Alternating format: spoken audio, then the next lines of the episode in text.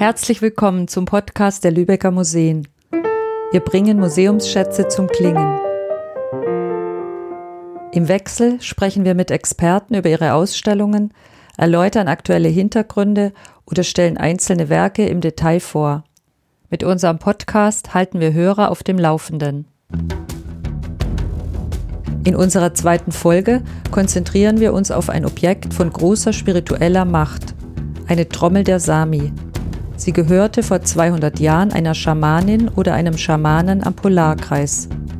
Weltweit existieren von ihresgleichen nur noch 70 Stück. Auch in der Lübecker Völkerkundesammlung gehört sie zu den bedeutendsten Objekten für die Ausstellung Nordwärts-Südwärts Begegnungen zwischen dem Polarkreis und Lübeck wurde sie nach langer Zeit wieder ans Tageslicht geholt. Diese Trommel weist allerdings sehr, sehr starke Gebrauchsspuren auf und auch Beschädigungen. Sie ist also sehr lange in Benutzung gewesen, hat bei vielen Ritualen eine Rolle gespielt. Das kann man augenscheinlich sehen, wenn man davor steht.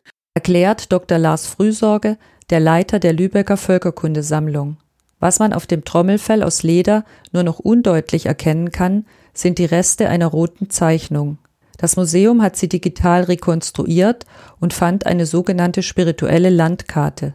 Das ist typisch für Trommeln der Sami, einer indigenen Gemeinschaft in Fennoskandinavien. Sie sehen in der Mitte ein viereckiges Symbol, das ist die Sonne.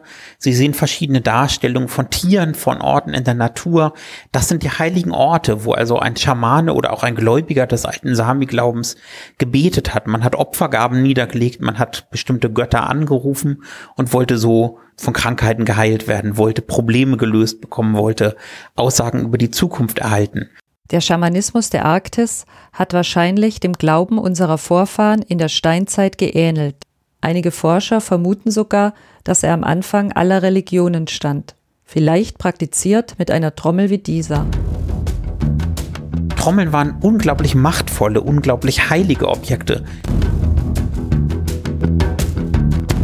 Wie schamanistische Rituale vonstatten gingen, erzählt der international bekannte russische Schriftsteller Juri Ritscheu. Er ist in der indigenen Gemeinschaft der Tschuktschen in Nordsibirien groß geworden. In seinem Roman Alphabet meines Lebens erinnert er sich, wie er als krankes Kind von einer Schamanin behandelt wird. Sie erschien in unserer Yaranga und schleppte einen großen Ledersack mit ihrem Schamaneninstrumentarium in den Pollock, in dem ich lag. In diesem Sack fand sogar eine kleine Yara Platz, die so aussah wie eine Kindertrommel. Riccio fürchtet sich vor der alten Frau, deren Gesicht tätowiert ist und die für ihr Ritual das Licht, die Tranlampe löscht. Finsternis umgab mich.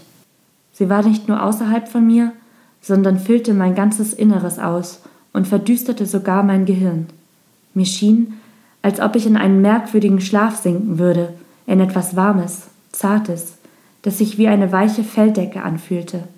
Der Gesang der Schamanen drang aus weiter Ferne zu mir, obwohl sie gleich neben mir saß und mich beinahe berührte.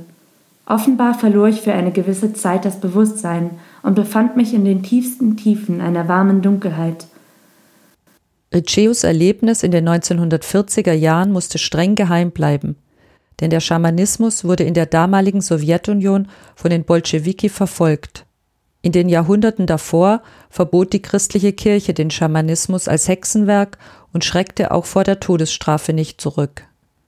Als die Trommel der Sami um das Jahr 1800 in Schweden zum Einsatz kommt, verbindet der Eigentümer seinen traditionellen Glauben mit dem der christlichen Missionare. Auf die Trommel zeichnet er auch eine Kirche, wie Museumsleiter Frühsorge erklärt. Das ist natürlich ein ganz interessanter Punkt, dass die Menschen sich nicht auf einen Glauben festgelegt haben, sondern quasi in beiden Glaubenswelten gelebt haben.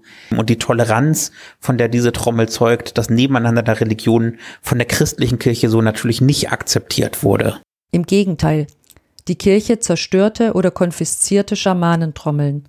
Wenn sie freiwillig abgegeben wurden, dann wahrscheinlich, um sich vor ihrer Kraft zu schützen, etwa nach dem Tod des Besitzers. Sie wurden von einem Schaman gemacht und durften nur von diesem Schamanen benutzt werden. Und ähm, sie konnten nicht ohne weiteres an eine andere Person weitergegeben werden, weil das großes spirituelles Unheil bedeuten konnte. Welche Geschichte die Lübecker Trommel der Sami hinter sich hat, lässt sich heute nicht mehr aufschlüsseln. Wir müssen auf jeden Fall anerkennen, dass es ein Objekt ist, was eine tragische Geschichte erzählt, das von einem historischen Unrecht zeugt. Welcome. Dass Traditionen der indigenen Gemeinschaften überlebt haben, grenzt an ein Wunder. Dass sie wiederentdeckt wurden, ist auch Künstlerinnen wie Marie Boine zu verdanken, deren Musik sie im Hintergrund hören. Noch während ihrer norwegischen Kindheit in den 60er Jahren wurden samische Traditionen bewusst ausgeblendet. Boine betrachtet sich heute als Botschafterin der Sami, baut alte Trommelrhythmen in ihre Songs ein und singt in ihrer Muttersprache. Und es gibt durchaus auch Menschen, die heute wieder, man muss sagen, wieder als Schamanen praktizieren.